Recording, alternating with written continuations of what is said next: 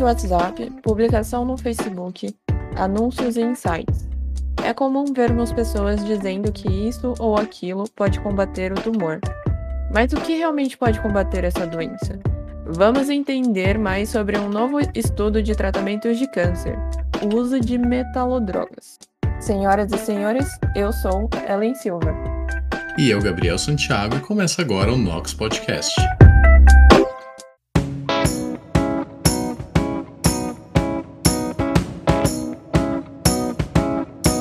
Nox Podcast é uma iniciativa de alunos do Instituto de Química da USP para levar ciência e o que anda acontecendo na universidade pública para todos, em especial aos não cientistas.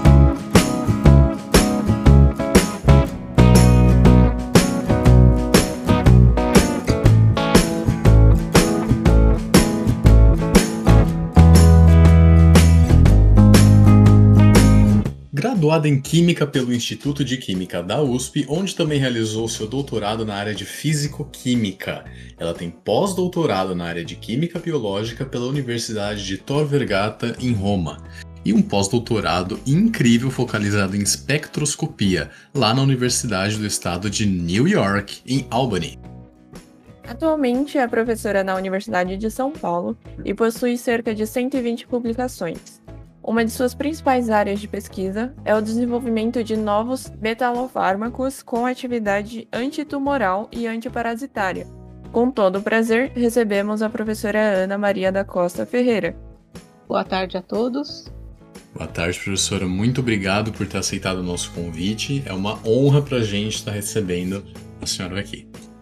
É, aqui é no Nox Podcast a gente gosta de começar a nossa conversa com uma pergunta que é bem direta já para o nosso convidado, né?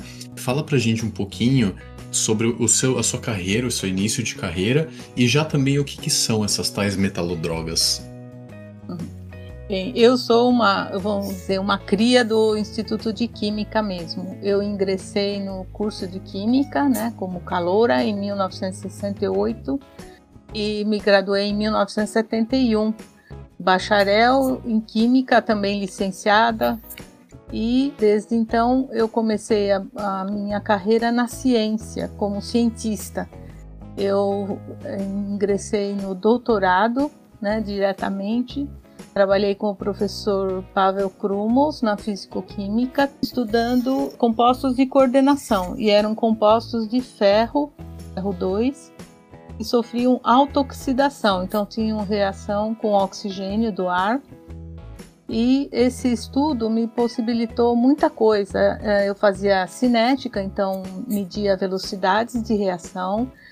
Essas reações tinham é, formação de intermediários reativos, então era bastante rico o tema. Só que no meio do meu doutorado, o professor Krumos faleceu do coração. Uhum. Então eu terminei a minha tese com o professor Manuel Riveiros, né, José Manuel Riveiros, que era um cineticista, e através dele eu fui introduzida na espectroscopia. E o forte do professor Pavel Krumos era síntese. Então eram métodos de síntese, eram a química inorgânica bem básica, né? E já o, o professor Riveiros era físico-química.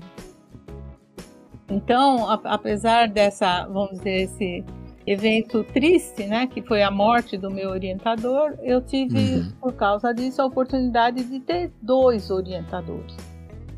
E, na verdade, eu tive um terceiro orientador ainda, que apesar de não levou a fama, né, não foi formal, que era o professor Tilento, Giuseppe Tilento, da Bioquímica. Por quê? Porque eu tive que usar a espectroscopia de ressonância para magnética eletrônica. E quem tinha uhum. os instrumentos era o grupo do professor Giuseppe Tilento, que era muito amigo do professor Pavel Krumos. Então você vê que ficou assim, uma coisa em família. Então o professor Tilento ele só foi como agradecimento na minha tese, mas o orientador formal foi inicialmente o professor Krumos e depois o professor José Manuel Riveiros.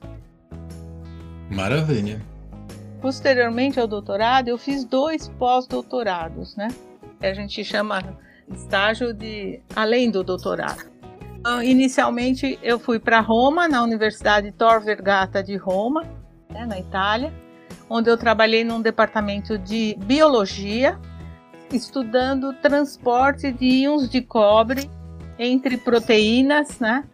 E como ele entrava na célula, como ele era distribuído aí entre as várias proteínas. Isso foi em 1990 até 1992. E mais tarde, em 1996, eu fiz um outro eh, estágio de pós-doutorado em espectroscopia EPR, né, a ressonância paramagnética eletrônica, com o professor Charles Scholes, na chamada SUNY at Albany, Universidade Estadual de Nova York, em Albany. Uhum. E isso me possibilitou avançar mais na espectroscopia. Né? Então, é, como eu falei, eu tive a sorte né, de ter essas duas influências na minha vida. Uma das boa síntese, né, boas metodologias de síntese, e depois na caracterização de intermediários de reação ou de produtos de reação é, na espectroscopia. Né? Então eu, eu consegui alinhavar isso. E com esse pós-doc em Roma eu ainda introduzi mais a parte biológica. Quando eu voltei, né, continuando a minha trajetória na USP, a USP eu comecei a dar aula em 1978. Né? Eu só fui fazer pós-doc mais tarde porque eu tinha criança pequena, eu esperei minha filha crescer um pouco, depois fui.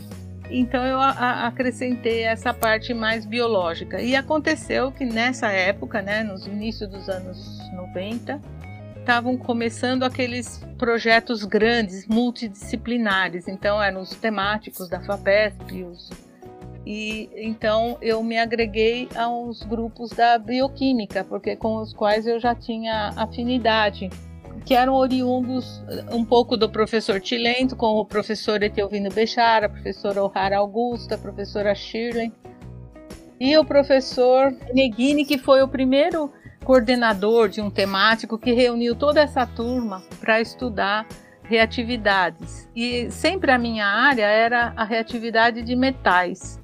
E eu fui cada vez mais caminhando para essa reatividade de metais na biologia, no meio biológico.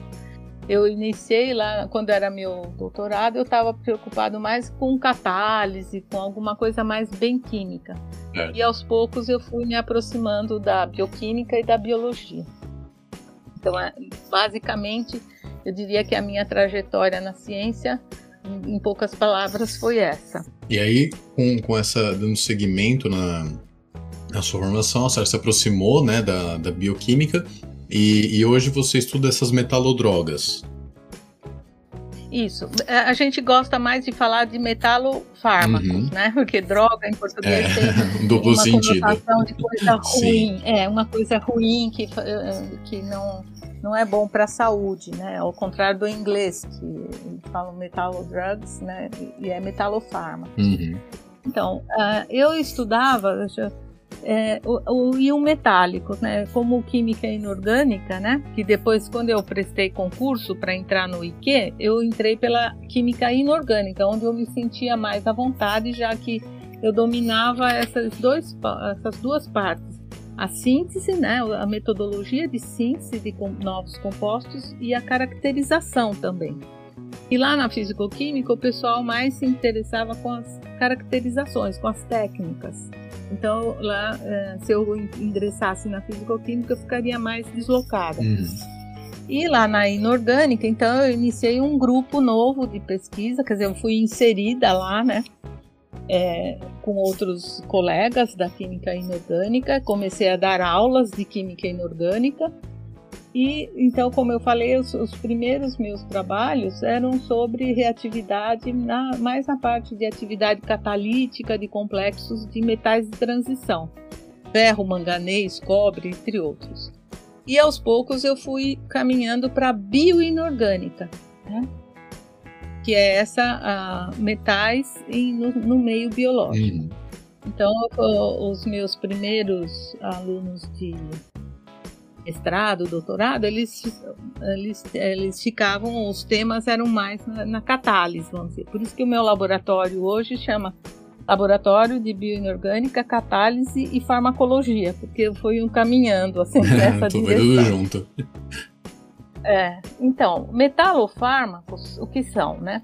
São fármacos para que tentam resolver ou, combater alguma doença. E eles levaram esse né, rótulo de metalofármacos porque eles contêm um íon metálico. Então, o exemplo mais comum que todo, todos já ouviram falar é a cisplatina. Você tem um íon de platina 2+, ligados a duas moléculas de amônia e dois íons cloreto. Então é, é um composto neutro, né? não tem carga. Uhum. E lá nos anos 70 ainda foi descoberto, né? foi verificado que ela tinha a propriedade de inibir crescimento de células. Né? Certo. É, é, conhecido, os, os, livros trazem essas histórias né? da, de como é, o pesquisador conseguiu é, rapidamente, ele pensou o que, que é interessante para inibir crescimento celular. E ele teve essa insight, né, que a gente fala, essa ideia, né, boa, falei, câncer, né, uhum. é, inibir crescimento de, de células cancerígenas. Então, a cisplatina foi o primeiro exemplo, assim, de, de um sucesso relativamente rápido, né, até ele já virar um fármaco. Então, além da cisplatina, hoje em dia tem mais dois compostos de platina semelhantes à cisplatina que são aprovados para tratamento de câncer pela FDA, que seria a Anvisa americana, né, o análogo à Anvisa americana e também aqui no Brasil. É, eu não sou especialista na área de medicina, mas segundo os especialistas mais, os, os, os cientistas mais produtivos, é, 50% dos pacientes de câncer de alguma forma são tratados com compostos de platina. Uhum. Além desses três que estão aprovados, existem inúmeros outros e eles estudaram, vocês podem imaginar, de todas as maneiras, sobre todos os aspectos mas também se percebeu que além da platina, outros íons metálicos eh, teriam essa propriedade né, de inibir crescimento celular e que talvez fossem mais interessantes. Então, além da platina, eu posso citar paládio, rutênio e cobre. Né? Eu me interessei pelo cobre e também pelo zinco, porque são íons é, de metais essenciais então são íons que o nosso organismo contém, né? E tem proteínas ou bio, outras biomoléculas que sabem, vamos dizer, manusear esses íons. Então, eh, me valeu bastante esse pós-doc que eu fiz em Roma sobre o transporte do íons de cobre entre proteínas de cobre. Eu comecei basicamente tra tratando com células a partir do, do ano 2001. E no começo eu não tinha um laboratório próprio para fazer estudo ou manuseio de células. Então, quem começou realmente foi uma aluna minha de doutorado que foi para a mesma universidade onde eu estive, né? E ela, é, ela que iniciou os estudos com células. Foi a primeira vez que foram feitos estudos isso e, e sempre com colaboração lá do grupo da Itália, né? Uhum. Do professor Giuseppe Cotilho, né? E que tinha como braço direito a professora Maria Rosa Tiriolo, com quem eu fiz o meu pós-doutorado nos anos 90 e depois essa minha aluna, a Gisele Cerchiaro, começou. Depois da Gisele, a gente teve vários outros, né, outras teses de lá para cá. A maioria dos meus alunos seguem nessa linha, né?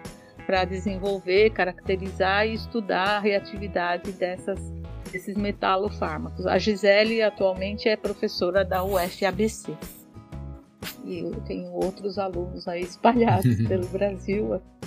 E, então, é, eu me interessei por causa disso, porque onde, era onde eu podia aplicar esse meu conhecimento acumulado.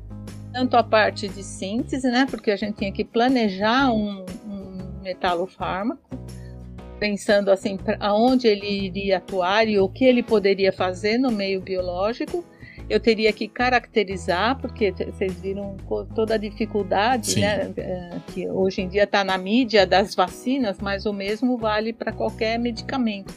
Tem que estar tá puro, tem que saber como fazer, que não pode estar tá contaminado, a metodologia toda e bem caracterizado, que a gente tem que conhecer bem qual é a estrutura dele, né, quais possíveis produtos de decomposição e a atividade que ele vai ter no meio biológico, né? Tanto atividade, vamos dizer, pró como contra, né? Se eventualmente ele tiver. Além disso, também tem que estudar a, a possível toxicologia, porque como a gente diz, até a água pode ser prejudicial à saúde, né? Você ficar mergulhado numa piscina com o nariz para dentro da água, você acaba é, morrendo afogado, né? Então, é, tudo depende de concentração, em que condições, né? Que qual a espécie que vai ser ativa no meio biológico. Então isso me atraiu bastante, né? Eu fui me encaminhando para isso. Atualmente o meu laboratório é, planeja, né, prepara, caracteriza e estuda a reatividade desses chamados metalofármacos, principalmente voltados para a área do câncer mas também tivemos alguns estudos na, na área antiparasitária, especialmente para Trypanosoma cruz, que é o parasita da doença de Chagas. Sim. Mas foram dois alunos que fizeram tese nessa, nesse campo. A senhora comentou um pouquinho, né, sobre os seus pós-doutorados, né, em duas cidades completamente diferentes, com culturas também muito diferentes entre si. Uhum. E eu queria perguntar quais são os pontos positivos e negativos dessas suas experiências trabalhando nos, nas duas cidades, né? O que, que você pode contar pra gente? Bem, em Roma foi o primeiro, né? E eu fiquei mais tempo, porque eu fiquei quase dois anos, né? Fora de casa. E eu só eu tive que ir uh, sozinha, vamos dizer. A minha família ficou aqui em São Paulo. Então ele só.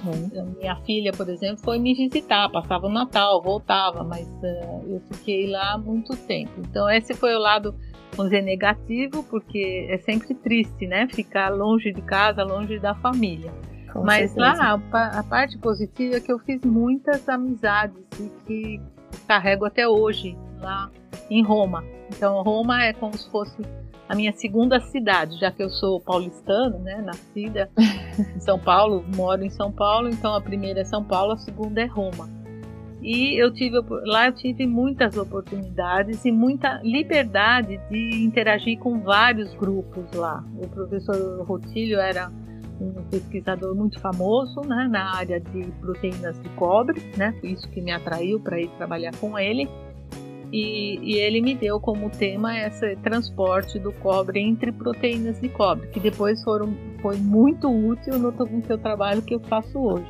Né? Saber que se eu estou fazendo um metalofármaco de cobre, para onde ele vai, quem que vai é, a, a, atuar né, com, com, esse, qual a biomolécula que vai interagir com esse metalofármaco e quais os caminhos que ele pode tomar dentro de uma célula humana, por exemplo. Então, é, é, esse, essa foi a parte de Roma. Em Albany, eu já fui em 1996 e lá eu trabalhei com o professor Charles Scholes, que é um grande espectroscopista na área de EPR. E uh, o que eu posso dizer é que era completamente diferente. Enquanto em Roma eu fiz muita amizade no laboratório e, e às vezes e até mesmo com os meus vizinhos de casa, né? onde eu morava. É, lá em Albany era tudo diferente. Primeiro que eu, eu morava num hotel e o hotel ficava na beira de uma rodovia lá, rodovia que ia de Albany, acho que é Nova York. E a, a, o campus era tipo do campus da USP, bastante extenso, e eu ia a pé, caminhava uns dois quilômetros até a torre onde estava instalado o laboratório de EPR, né, que ficava no subsolo.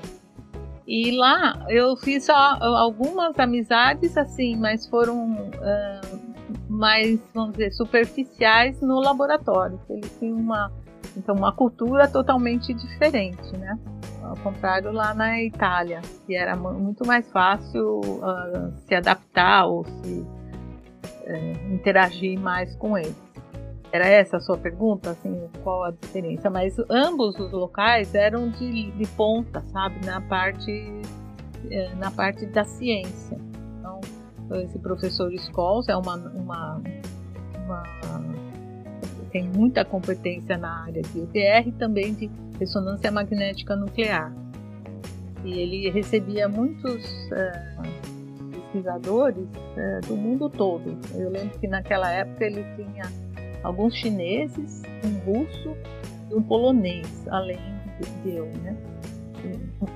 Nossa, só país é. a gente imagina que a cultura é bem fria é, mesmo. É, bem, é, bem diferente. Mas eu, eu, eu comparo assim, porque, por exemplo, enquanto lá na Itália eu costumava comprar o jornal que chama La República, hum. né? Num jornaleiro uhum. que ficava perto da minha casa.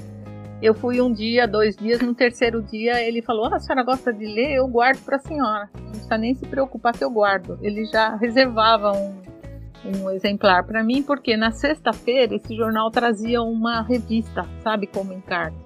Uhum. E nessa, na sexta-feira ele era muito procurado, tinha muita gente que só comprava na sexta-feira para para vir a revista junto. Então ele já logo fez amizade, vamos dizer assim, interagiu, né? E falou: Não, eu guardo, só porque ficar. Sexta-feira não precisa se preocupar de vir cedo, não é, ele logo interagiu. Também meus vizinhos, assim mesmo, de porta, que eu quase não via, porque eu saía muito cedo e voltava tarde, né, da universidade, já que eu estava morando sozinha, não tinha obrigação nenhuma, né? E os, os, mesmo os vizinhos foi mais fácil de interagir. Lá, já nos Estados Unidos, apesar de que eu levava a minha roupa, por exemplo, para lavar numa lavanderia, e era sempre a mesma mocinha que me atendia, ela não, ela só falava as palavras dizer, necessárias, né, para saber o que eu queria, o que não queria e mais nada. A mesma coisa nas cafeterias ou nos restaurantes, né? Era totalmente diferente. Daí eu vi, sim, a, a cultura, né? Cultura europeia e italiana em particular, e do outro lado a cultura americana. É, apesar de ter vários, eh, vamos dizer, pessoas de outras uh, nacionalidades, porque lá no, nesse laboratório de EPR também existia um canadense, um polonês, como eu falei, um russo e, uhum. e alguns chineses. Eu interagi mais com o polonês e os chineses. apesar que o professor também foi muito gentil, muito é, amistoso, enfim, mas era mais formal, né? Na Itália era mais o estilo brasileiro. Engraçado que eu pensei que lá fosse ser um pouco mais frio também, né? Porque, enfim, tive contato com um professor italiano aqui na USP e ele tinha um jeitão meio. A gente falava que ele tinha um coração de gelo. é, ah, bom. É, é, que os italianos são sempre exagerados, né? Ou eles são muito formais, ou eles são muito informais, né? Então eu me ah, lembro que o primeiro dia que eu cheguei no laboratório, o professor me tratava de lei. Lei é como se falava o senhor, a senhora, uhum. né? E logo no, no, segundo, terceiro dia ele falou: "Ah, eu já eu vou te tratar de tu, porque tu, né, é, é a, o informal, né? Nós é que invertemos, né? O nosso a terceira pessoa que é o informal, é você, né? E e lá, mas logo eles me tratavam por tu. E como eu já falava um pouco de italiano antes, eu estudei italiano, isso facilitou muito. Apesar de quando eu fui para os Estados Unidos eu também já tinha estudado inglês e falava inglês, né? Mas eles, eles eram mais uh, amistosos mesmo. Ou então eu tive sorte de, vamos dizer, pescar um laboratório onde todos eram desse tipo.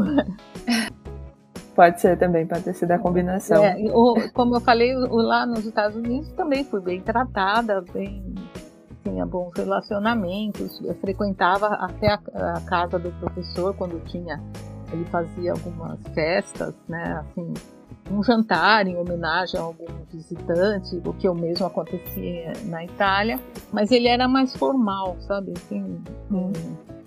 tanto é que atualmente eu não tenho tanto contato com ele com esse pessoal é, que eu conheci nos Estados Unidos, ao contrário do que da Itália, vários vieram para aqui para o Brasil a, a, trabalho, né, em colaboração e também até em férias, né. Então foram, vamos dizer, a minha experiência europeia e a minha experiência americana. Maravilha, professora. A senhora já deu uma, uma introduçãozinha pra gente sobre esses metalofármacos, né? Mas fala pra gente um pouquinho, assim, com mais detalhes, qual que é a composição desses metalofármacos? O que, que torna eles o que eles são? Então, os íons metálicos, eles estão sempre, como a gente fala, ligados a, a outras moléculas. Quando você compra um sal de ferro, né? Sal, que eu digo assim, um cloreto de uhum. ferro, sulfato de ferro, ou sulfato de cobre, comercialmente, ele é, você dissolve na água e ele vai se ligar a moléculas de água, Sim. formando o que a gente chama de ácido complexo que é a, a base da, dos chamados compostos de coordenação ou da química de coordenação. Mas essas moléculas de água elas são facilmente trocadas por outras moléculas que formem uh, espécies mais estáveis, né? termodinamicamente mais estáveis e que tenham outras propriedades. Então, desde cor, eh, estabilidade, é, qualquer pro propriedade física vai ter espectros diferentes, vai ter propriedades completamente diferentes. Então eu sempre me, me interessei por esses íons, né? E na, no caso das metalofármacos, eu me fixei nos metais essenciais, como eu falei, metais que já existem no nosso organismo, cobre e zinco. Existem muitos metalofármacos, como eu falei, de platina e rutênio. E acho que o terceiro em assim, quantidade de estudos é o cobre mesmo. Porque o cobre é, é interessante. A gente tem mais de 300 proteínas de cobre no nosso organismo. Apesar de a gente ter muito pouco cobre, né? Na forma de íons no nosso organismo. E acho que é notório, assim, um homem de 70 quilos teria 4 gramas de ferro, né? De íons ferro claro, hemoglobina, por exemplo, a gente precisa do ferro, uhum. teria umas duas e meia gramas de zinco. E o terceiro elemento metálico mais abundante é o cobre, mas a gente tem mais ou menos 120 miligramas. Miligramas, então você vê muito menos. Apesar disso, a gente tem muitas proteínas de cobre. Por que, que eu fui me, me fixar ou focalizar bem o cobre? Porque ele é muito versátil, né? forma compostos com muitas moléculas que a gente fala, com esses ligantes diferentes. Né? Tem propriedades bastante interessantes. E o que a gente chama de homeostase, homeostase é esse equilíbrio entre o que a gente, é, o que entra no nosso organismo como ele é transportado dentro do organismo ou dentro da célula, né? Em última análise, dentro da célula. E depois ele é ou armazenado ou excretado. Isso que esse processo todo, né, de entrada, transporte, armazenamento e excreção é muito bem controlado no caso do cobre, né? Porque o cobre é bastante reativo, então a química do cobre é muito bem é, controlada dentro do organismo humano. Então isso me atraiu bastante. E o fato das proteínas de cobre terem estruturas as mais diversificadas, então é bastante interessante, assim, é, atrai muita curiosidade, né, o interesse. E, uh, paralelamente, eu faço também uh, os estudos de compostos análogos de zinco, porque o zinco ele só tem um estado de oxidação no meio biológico, que é o íon zinco 2+. Já o cobre, ele, ele pode existir na forma cobre 2+, e cobre 1+. E isso vai ser de especial importância para a atividade antitumoral. E aí eu tinha que escolher qual, qual ligante, né? Qual essa molécula que eu vou uh, unir a íons de cobre, porque se você é, insere ou absorve alguma forma íons de cobre, ele não vai ficar, é, como a gente fala, livre dentro do nosso organismo. Ele logo vai ser ligado a alguma proteína ou algum aminoácido, algum peptídeo dentro do nosso organismo. Então, se eu quero um composto que tenha determinada atividade, eu tenho que ter uma espécie muito estável né, e que uh, chegue até o alvo, por exemplo, chegar dentro da célula, né? Imagine se é, é uma, uma, um fármaco que vai ser injetado, né? Na sua corrente sanguínea e, e ele tem que chegar até a célula, porque o alvo dele vai ser, um dos alvos vai ser o próprio DNA. Então tem uma série de, de características que esse composto tem que ter. Ele tem que ser muito estável para não se perder, né? Ou perder o cobre pelo caminho, ou o cobre perder o que a gente chama de ligante pelo caminho até chegar lá dentro, dentro da célula. Então uh, eu escolhi derivados de oxindóis, porque na literatura já existiam estudos sobre essas moléculas, né? Que tem esse grupo oxindol, né? Indol a gente tem, por exemplo, num aminoácido que se chama triptofano. Seriam então derivados do triptofano, que é um aminoácido que a gente tem.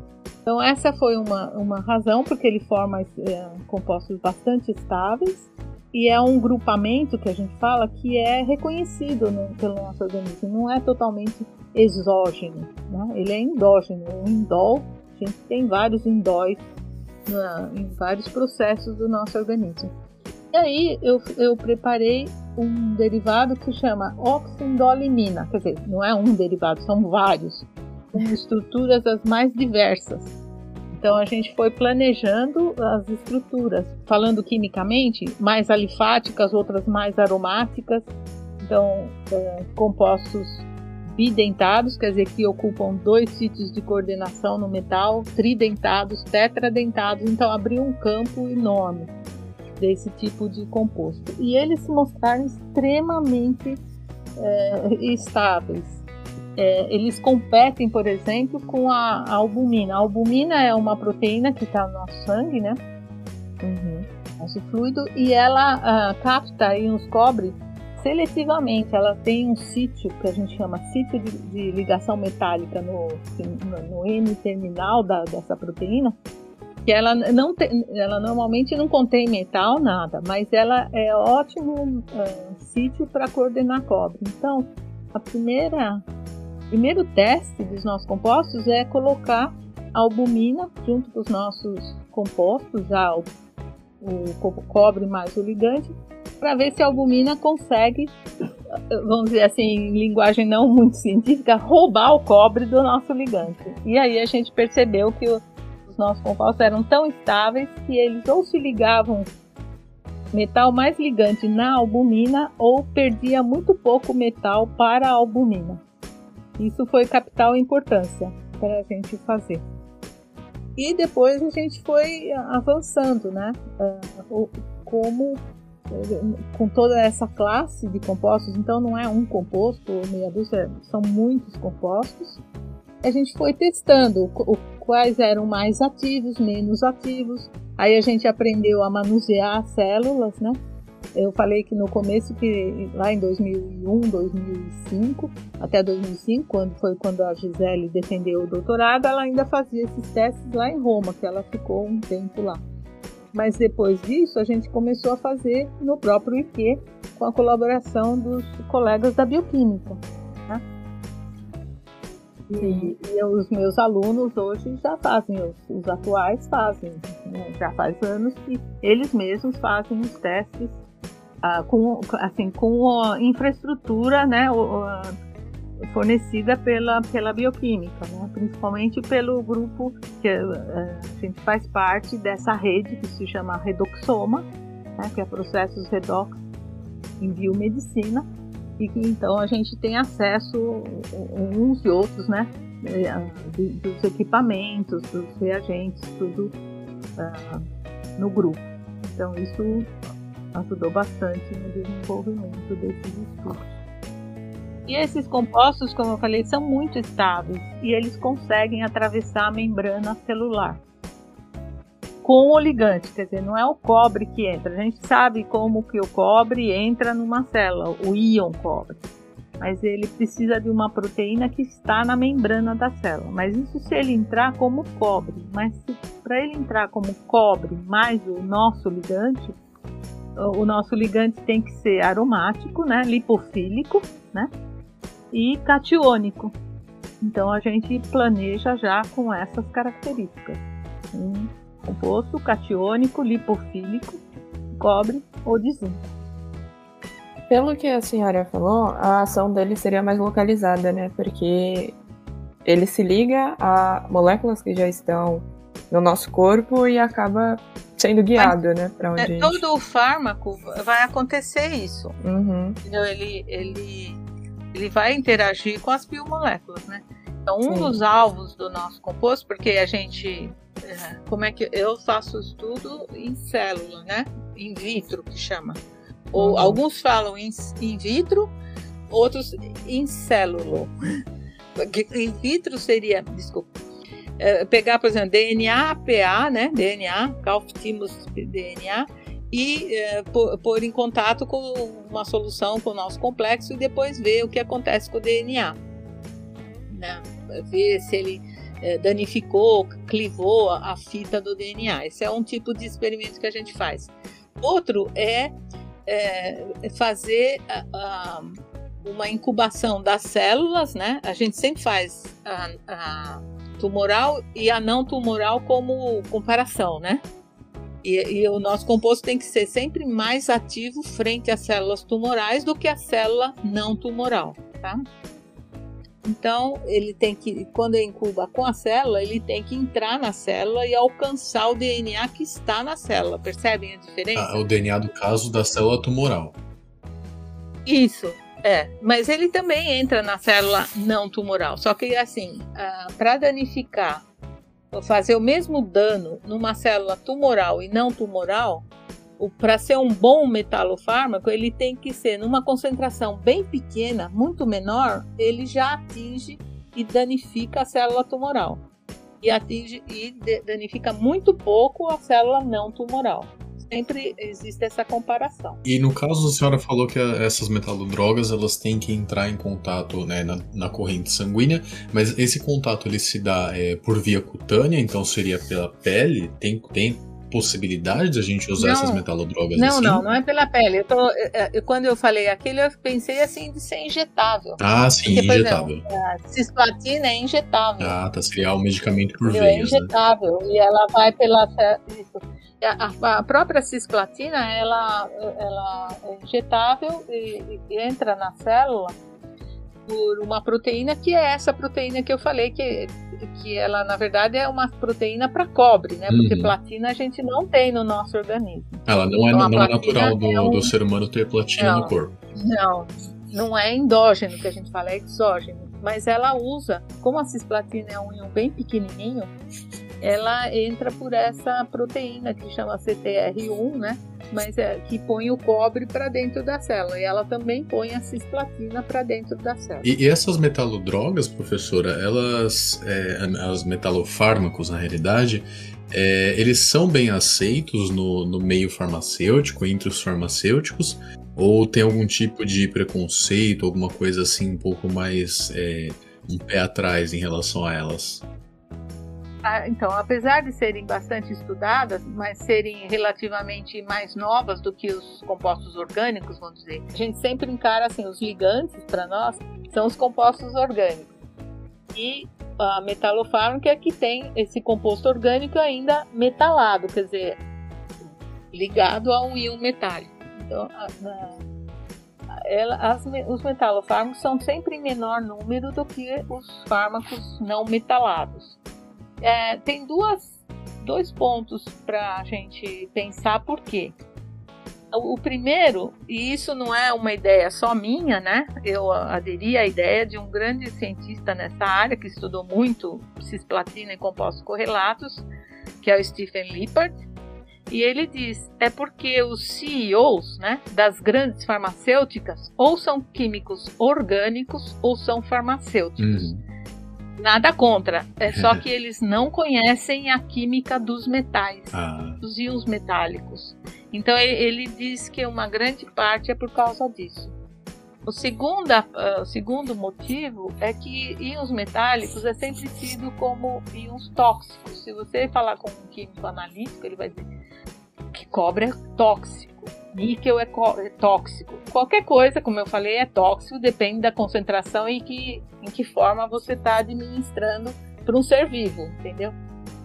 Então, é, é, dessas, essas, esses dois motivos são os mais fortes para isso. Mas à medida que a gente aprende a química dos metais e aprende a como, vamos dizer, controlar, modular palavra mais correta é modular essa reatividade do íon metálico através dessa ligação com moléculas orgânicas adequadas, é, abre-se um horizonte muito mais interessante no caso de fármacos. Por quê? Porque a molécula orgânica ela não tem carga. Se ela, a não ser que ela seja protonada ou deprotonada.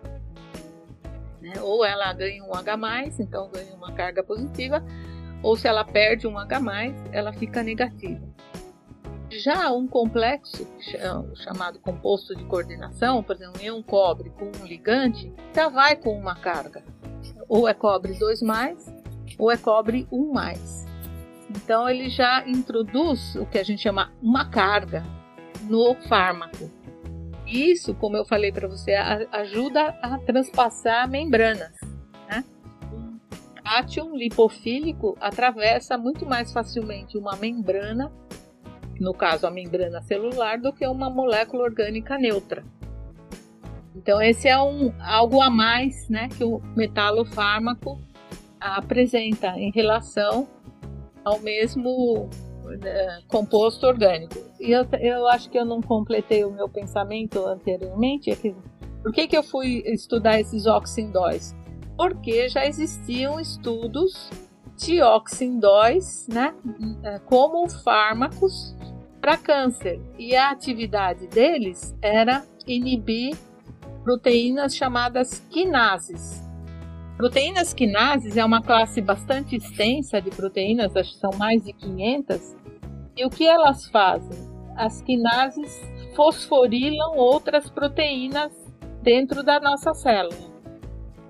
E elas então controlam o ciclo celular. Em outras palavras, o crescimento da célula. Existem várias dessas quinases, é, particularmente eu estou falando das quinases dependentes de ciclinas, que é conhecidas como CDKs, e elas controlam o ciclo celular. Então eu me interessei muito por esse, esse tipo de molécula, né? Esses oxindóis ou derivados do oxindóis. E aí eu falei, então, além de trabalhar com esse tipo de molécula, eu vou metalar e aí eu vou ter o metalofármaco. Eu comecei assim, e desde então a gente só está descobrindo coisas mais interessantes. Então eu já preparei esses oxindóis, né? E eles são mais. Eu preparo principalmente os derivados limínicos, mas também tem é, hidrazonas, né? Derivados de oxindóis, ou mesmo aminas, derivados de oxindóis e a gente já metalou com zinco, com cobre e eu consegui fazer alguns compostos que tem tanto cobre como uma platina. Eu fiz um ligante, vamos dizer, é, é, que forma uma cadeia que de um lado está o cobre e do outro está o íon platina, é, mimetizando a cisplatina. É uma, um íon de platina 2 com duas amônias e ligadas num NH2 da cadeia, né? Tem carbono, carbono, nitro, o NH2 ligado nesse, nessa platina. Então, são compostos que a gente chama binucleares de cobre e platina. E comparamos as, as, as reatividades frente a diferentes células né, tumorais e isso deu origem a, a, dois pedidos de patentes. A primeira a gente pediu em 2006, né? Foi depositada no INPE em 2006 e se tornou patente mesmo o ano passado, em 2020. Demorou, né? 13, 14 anos para o INPE é, realmente reconhecer que era uma patente, né? Que era novidade, era patente. Essa, esse outro que envolve cobre e platina, a gente pediu bem depois, foi em 2015 e ainda está em, em, julgamento lá no INPE. Não, não, é realmente uma patente, mas é um pedido depositado no INPE, né? sempre pela USP e o nosso parceiro é sempre a FAPESP, porque o meu laboratório, é, desde a minha tese de doutorado, teve suporte financeiro da FAPESP. Hoje em dia, né, o tratamento convencional é quimioterapia e radioterapia. Isso. Mas qual o futuro das pessoas, dos pacientes, se esse novo tratamento for para frente, né? Porque os resultados são muito promissores, ainda tem muito que uhum. estudar, mas tá é. dando certo. Isso. É, é que a gente tem que cercar o problema de todos os aspectos, como eu falei. Tem que ver a parte toxicológica, tem que ver a parte farmacológica, né? É, esses compostos, então, eles também interagem com essas, esses compostos que eu digo, os, os metalofármacos que saem do meu laboratório, eles também interagem com quinases inibindo essa fosforilação é, de, né, das quinases. Essas quinases, como eu falo, catalisam a fosforilação ou promovem a, a fosforilização de outras proteínas, que é um modo de sinalização no meio biológico. Uhum. E os nossos compostos, eles, é, eles se ligam a essas quinases e inibem a, a, a atividade dela. Então, eles é, fazem com que a célula entre o que a, que a gente chama apoptose. Então, além de clivar o DNA, eles também se ligam na mitocôndria e causam danos na mitocôndria. A mitocôndria é uma organela que está no citosol das células.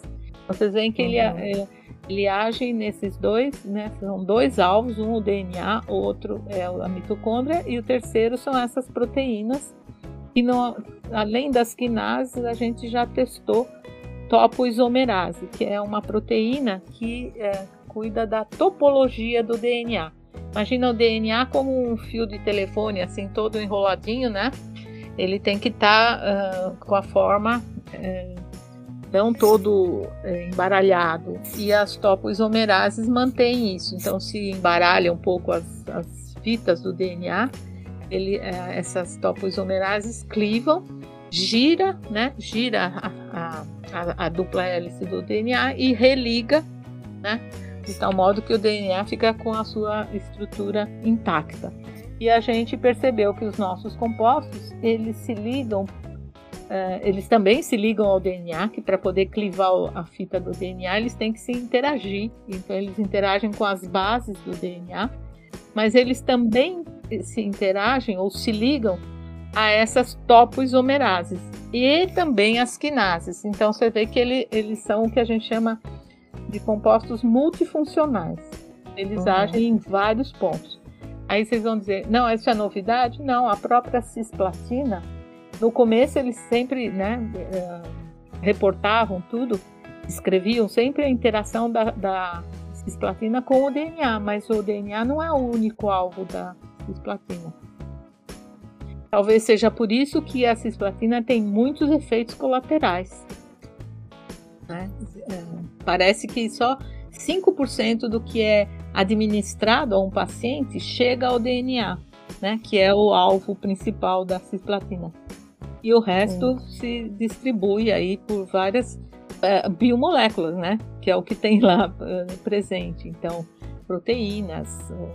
E a, mais recentemente, a gente notou que um possível alvo dos nossos compostos também são os lipídios, né? promovendo o que a gente chama de peroxidação lipídica, porque o cobre ele tem uma atividade redox, né? Cobre 2, cobre 1, um. ele pode ser reduzido, reoxidado, reduzido, reoxidado.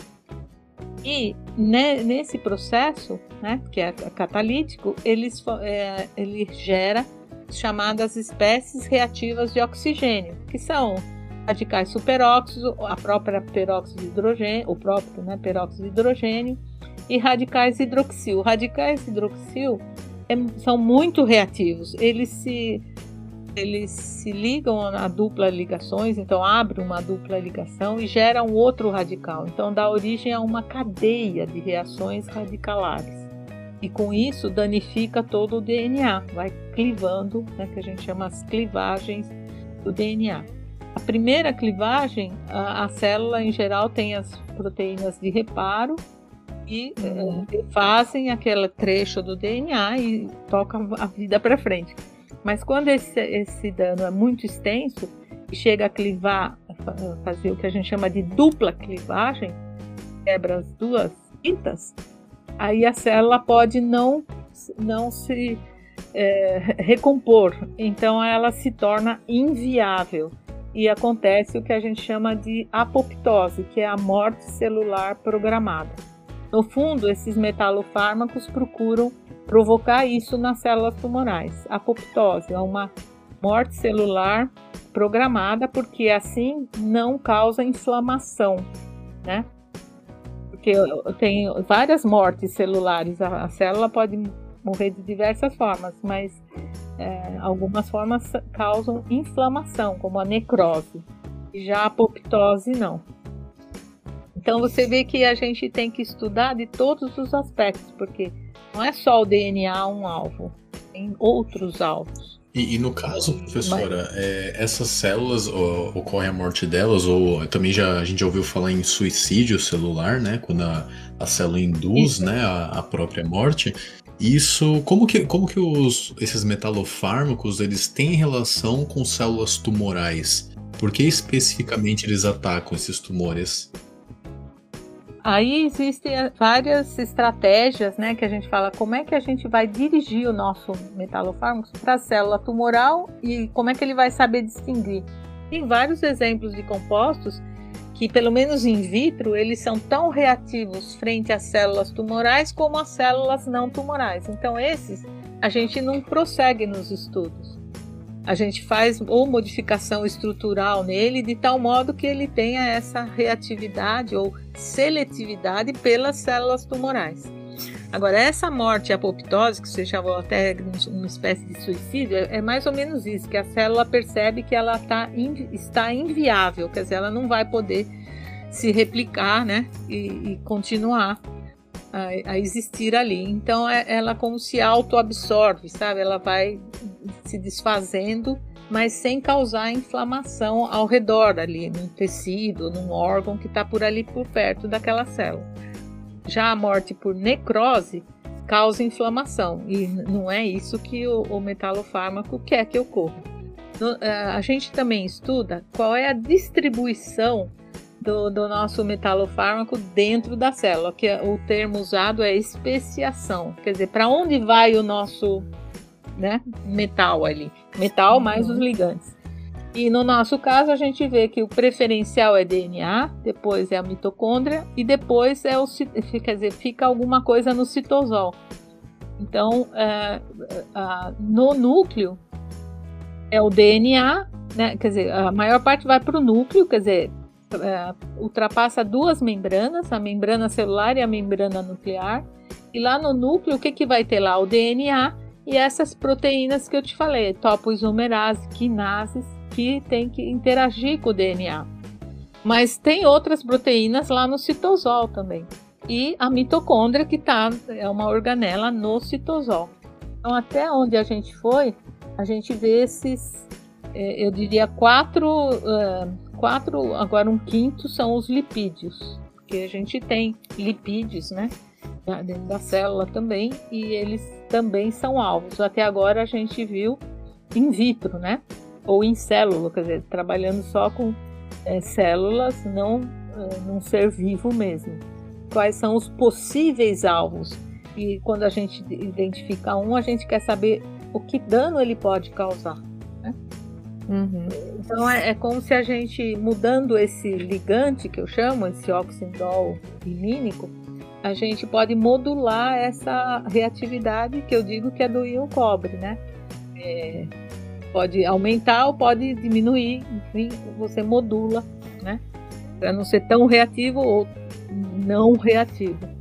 E o, o, zinco é sempre o nosso contraponto, porque o zinco não tem atividade redox, mas mesmo assim ele tem atividade antitumoral, menor que o do cobre em geral, mas ele também tem. E aí a gente acha que o zinco ele também está dando carga para o nosso ligante, né? Uhum. E é uhum. uma atividade que provém do ligante em si. E não é, do, é, do metal. Não do, é, porque o zinco ele, a contribuição dele é emprestar, né? Quer dizer, fazer a molécula ganhar carga e ajudar ela a atravessar a membrana, mas ele não vai fazer, por exemplo, radicais livres, né? espécies reativas de oxigênio, ele não vai ser capaz. O cobre, além da mesma dessas mesmas propriedades do composto de zinco, ainda tem essa atividade redox, que é um plus, né? um mais, um a mais. Então, por isso que os de cobre, em geral, são mais reativos que os análogos de zinco, apesar que a química do zinco não é exatamente a química do cobre, né? Mesmo uh, em, em, matérias de estrutura, às vezes o composto com zinco é mais tetraédrico, né? A estrutura, uhum. e o do cobre é mais planar, vamos dizer. existem diferenças. E para verificar isso, a gente usa muito no caso do zinco, usa a ressonância magnética nuclear. No caso do cobre, que é paramagnético, então a gente usa a ressonância paramagnética eletrônica, que é uma ferramenta importantíssima no nosso laboratório. É, quais as prospecções e os limites que você enxerga para os metalo, metalofármacos hoje? É uma palavra muito complicada. É, é mesmo. então, é, essa área ainda é, ela está em franco desenvolvimento. Se você uhum. procura as revistas especializadas nessa área, com Journal Inorganic Biochemistry ou Journal Inorganic uh, Biological Inorganic Chemistry, é, eles têm sempre algum trabalho. É, é como a gente fala assim, é, você vai procurar e acha, acha, não um, mas acha vários, né? No mesmo fascículo lá dessas revistas. Existem várias outras. É, porque depois da química de coordenação, tudo está é, envolvido com esses é, compostos de coordenação, entendeu? E uhum. desde que envolva um, um íon de ferro, de cobre, de zinco, de níquel, enfim. Níquel, por exemplo, é exógeno para a gente, até onde a gente percebe, mas é, é endógeno para certas bactérias, né, de micro-organismos. Então, existem proteínas de níquel também. Então, é, é um campo um, que bastante bastante explorado, né? E níquel já entraria uh, como rutênio, é um metal exógeno, né? Não endógeno, como é o cobre ou o zinco. Então uhum. eu, eu, diria que ainda tem muito, tem-se muito que fazer, né? Para estudar essa reatividade e é como se a gente aprender a dominar essa reatividade do íon cobre. E que eu tenho que ligar no cobre para modular essa atividade, para aumentar ou para diminuir. Então, é, estudos assim são realmente muito demorados, né?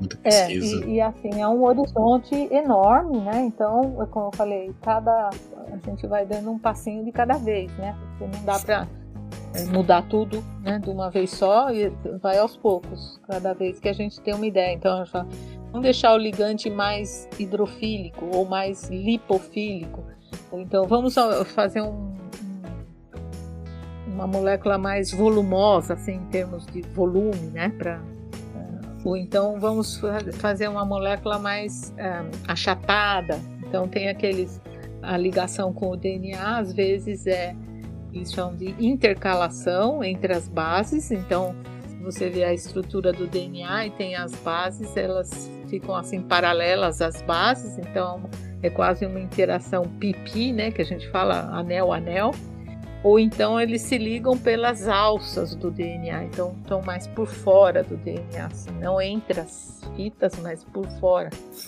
É o que a, a cisplatina faz, ela não consegue intercalar, mas ela se liga nas bases, assim, e às vezes numa mesma fita ou em, em fitas diferentes, então tem ligação intrafita e, e interfita. Então tudo isso o pessoal está estudando para ver o que melhora e o que piora essa reatividade. Quer dizer, usar essa reatividade né, dos íons metálicos a favor nosso, né, a favor da saúde. Professora, saindo um pouquinho do, do assunto diretamente né, das, da, dos metalofármacos, a gente sabe aqui no Nox que a senhora ganhou uma medalha da SBQ, a medalha Ícaro S. Moreira, e a gente queria saber como que foi esse dia, qual foi o sentimento de receber então, essa, essa honraria da, da Sociedade Brasileira de Química? Então, eu fui feliz. Eu, eu tenho, na verdade, duas medalhas. Eu tenho a medalha do mérito científico, então é o que eles chamam de é, a comenda. Então, eu sou uma comendadora né, do mérito científico, é, ao lado de vários colegas que eu admiro muito. Essa medalha é da, é, é, do, na verdade, é, do, é, da Presidência da República, mas é através do Ministério da Ciência e Tecnologia. Eu recebi essa medalha em 2007, né, essa comenda do mérito científico. Então era, era presidente do Brasil o, o Lula, né, o Luiz Inácio da Silva, e o, o ministro da Ciência e Tecnologia era o Sérgio Rezende um grande físico lá da, da Universidade de Pernambuco, que ele era o ministro e foi através então desse ministério, eu não sei como que eles escolhem, mas enfim, eu fui indicada, eu ganhei referente ao ano de 2007. Eu recebi essa medalha lá em Brasília em 2008. Eles juntaram uh, os ganhadores de 2007 e 2008 e entregaram a medalha em 2008. É uma medalha bonita, né? Veio num estojo com pergaminho, alguma coisa. Foi muito emocionante receber, então, ter sido agraciada com essa medalha. E dois, eu acho que é dois anos depois, eu também tive outra honra que me deixou muito emocionada, que foi essa medalha que você falou. Da, do Ícaro Moreira da SBQ, da Sociedade Brasileira de Química, porque eu comecei lá nos primórdios da SBQ, até hoje eu sou sócia né, da SBQ, Trabalhei muito no, lá no início uh, ah, para a SBQ, né, para desenvolver a sociedade. E, nesse ano 2009, a divisão de Química Inorgânica criou duas, duas medalhas. Uma é essa Ícaro Moreira e a outra uh, chamava-se, ou chama-se, Eduardo Vick, que foram dois inorgânicos importantes né, brasileiros. A medalha do Ícaro é dada mais para o pessoal que trabalha em bioinorgânica, que é o meu caso. E eu fui a primeira a receber essa medalha, né, logo que eles iniciaram. Então eu fiquei muito emocionada né, por esse reconhecimento da sociedade à qual eu pertenço e sempre batalhei né, pela química no Brasil.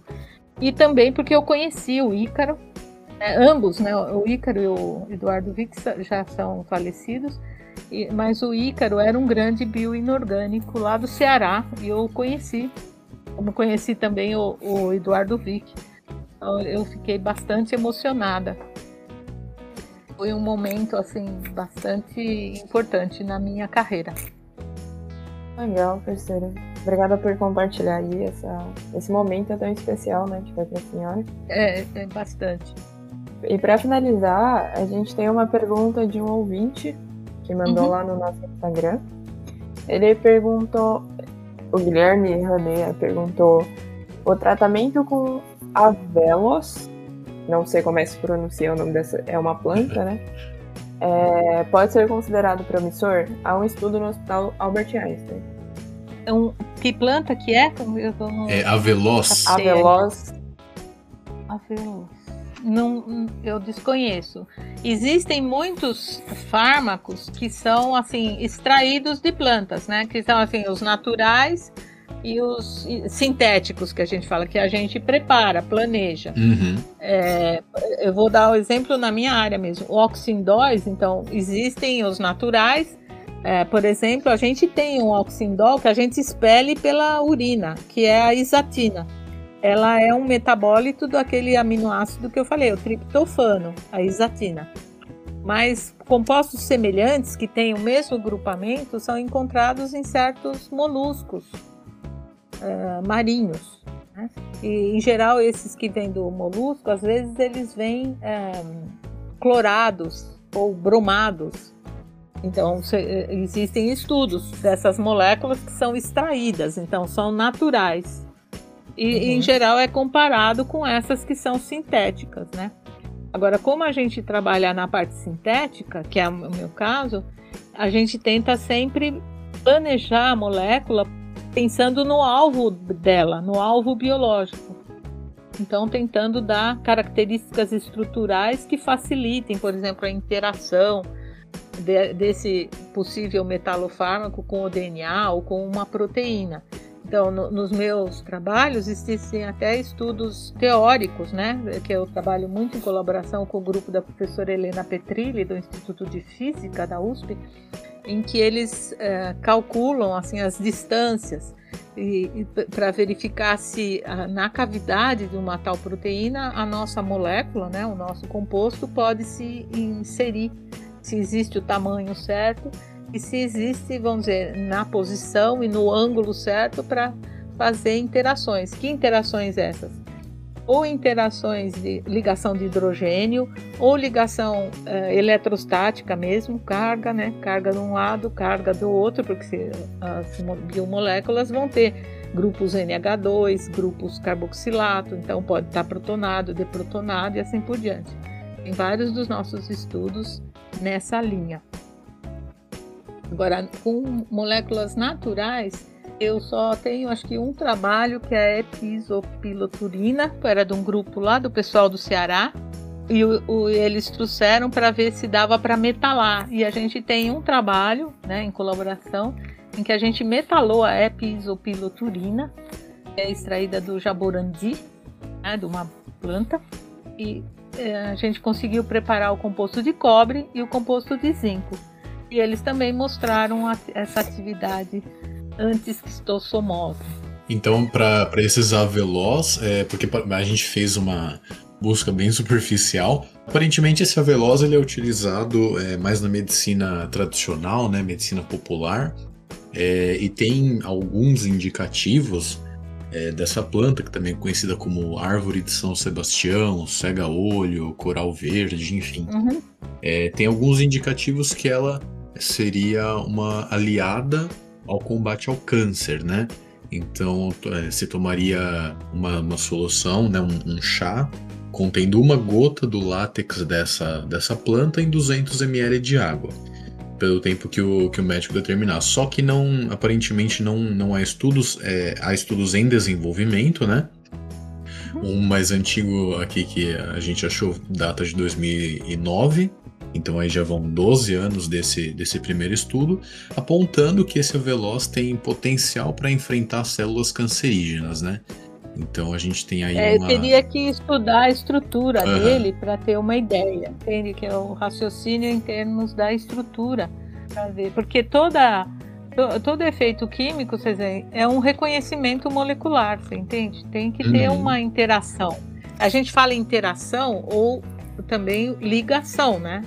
Porque a gente pode ver formar uma ligação de hidrogênio, né, como eu falei, na, na cavidade de uma biomolécula, né, de uma proteína, de um sítio ativo da proteína, ou se intercalar no DNA, ou fazer alguma coisa que danifique a biomolécula, ou danifique no sentido modifica a atividade dela, a reatividade. Então, se a, a proteína deixa de funcionar, né, foi inibida a atividade dela, você já causou um dano para ela, né, pro, pro ser onde está essa proteína. Uhum. Mas eu nunca tinha ouvido falar, não, desses avelócitos. É, quem costuma ter muitos desses estudos de compostos naturais são os chineses, né?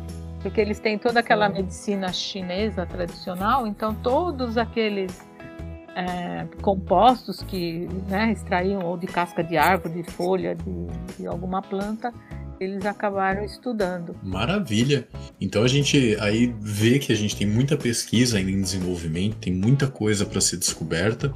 É, esse, essa planta é um exemplo disso, mas para além da parte orgânica, né, que a gente tem muita pesquisa, a gente também tem é, como a professora bem comentou, a parte inorgânica da, da, da química que tem muito espaço ainda para desenvolvimento, principalmente nessa questão dos, dos metalofármacos. É, então, pro, pro Guilherme, a gente, é, a gente fica devendo esse, essa resposta para esse é. tratamento, mas sabemos que tem pesquisas nesse sentido. Então. Ah, seguramente. Seguramente tem alguém né, se debruçando sobre isso. Porque se existe vamos dizer, onde tem fumaça tem fogo. É ah, assim? com certeza. Então, se alguém alguma vez reportou que talvez tenha atividade, é sempre bom verificar, né? Às vezes as coisas uh, frustram, né? Como esse caso das vacinas aí, ou de, de não bem vacinas, mas de possíveis fármacos para os vírus, mas às vezes frustram, né? Não levam a nada, quer dizer, o, o benefício não é significativo. Às vezes uma pesquisa serve para mostrar para gente que não tem mais para onde ir, né? Isso, querendo isso. ou não, isso é conhecimento, né? Também, assim, porque quando a gente vê atividade biológica, a gente quer saber o mecanismo, quer dizer, qual é o modo de ação, uhum. onde ela vai agir. Como eu falei, o, meu composto, qual é o alvo dele? É o DNA? O que, que ele faz no DNA? Aí é a mitocôndria? O que, que faz na mitocôndria? Eu não, comentei, mas os nossos compostos também, eles são catiônicos e a membrana mitocondrial ela fica positivada, então com prótons, né?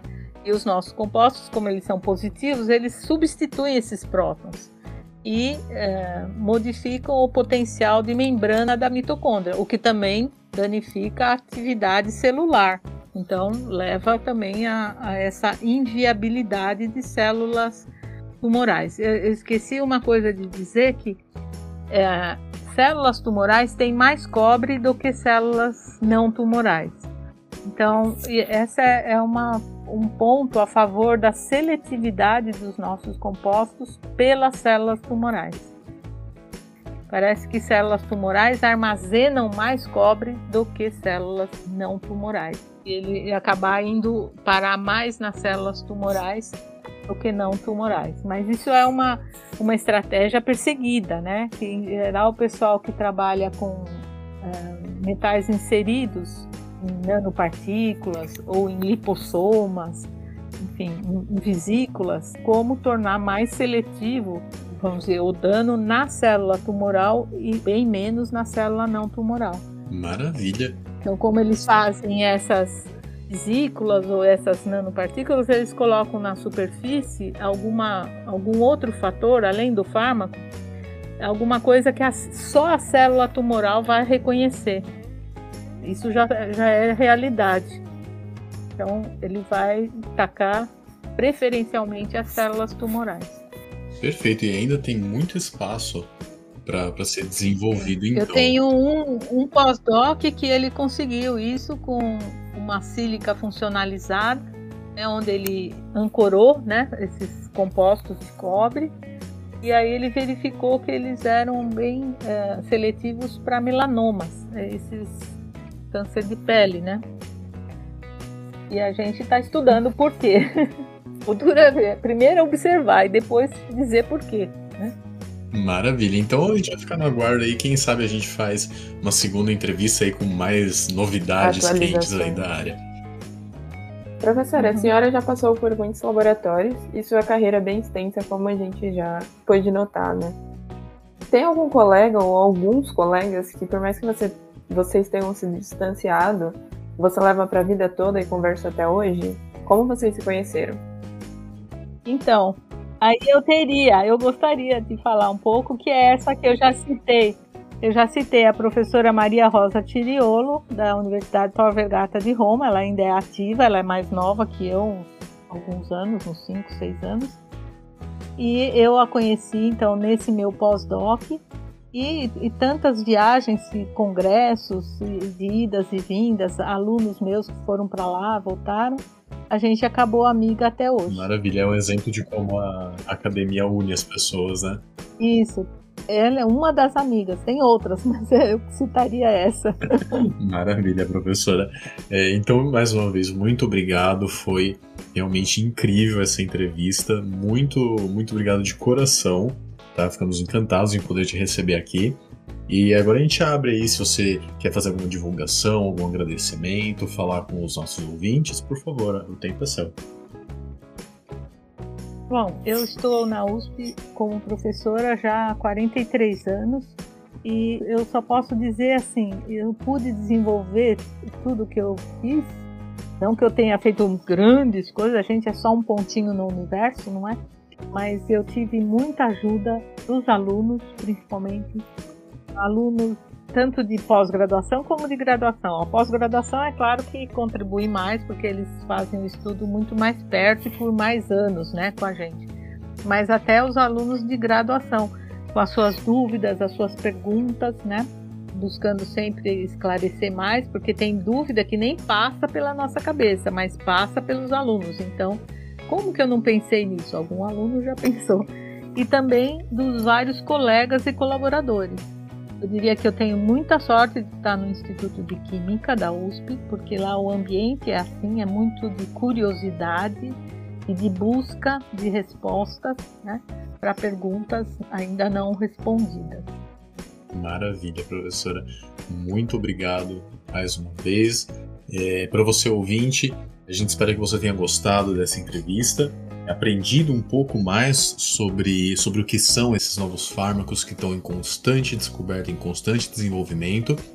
E se você tiver é, alguma dúvida, participa, manda sua pergunta no nosso Instagram, do Nox Podcast. A gente está super aberto para te ouvir, para te receber. E é isso. Muito obrigado novamente e não percam o próximo episódio. Muito obrigada, foi um prazer. Obrigada, Ellen. Obrigada, Gabriel. Prazer foi nosso. Siga a gente no Facebook, Twitter e Instagram, arroba NoxPodcast, e fique por dentro dos próximos episódios. Eu sou a Laura Rezende e vemos vocês nos próximos episódios. Tchau!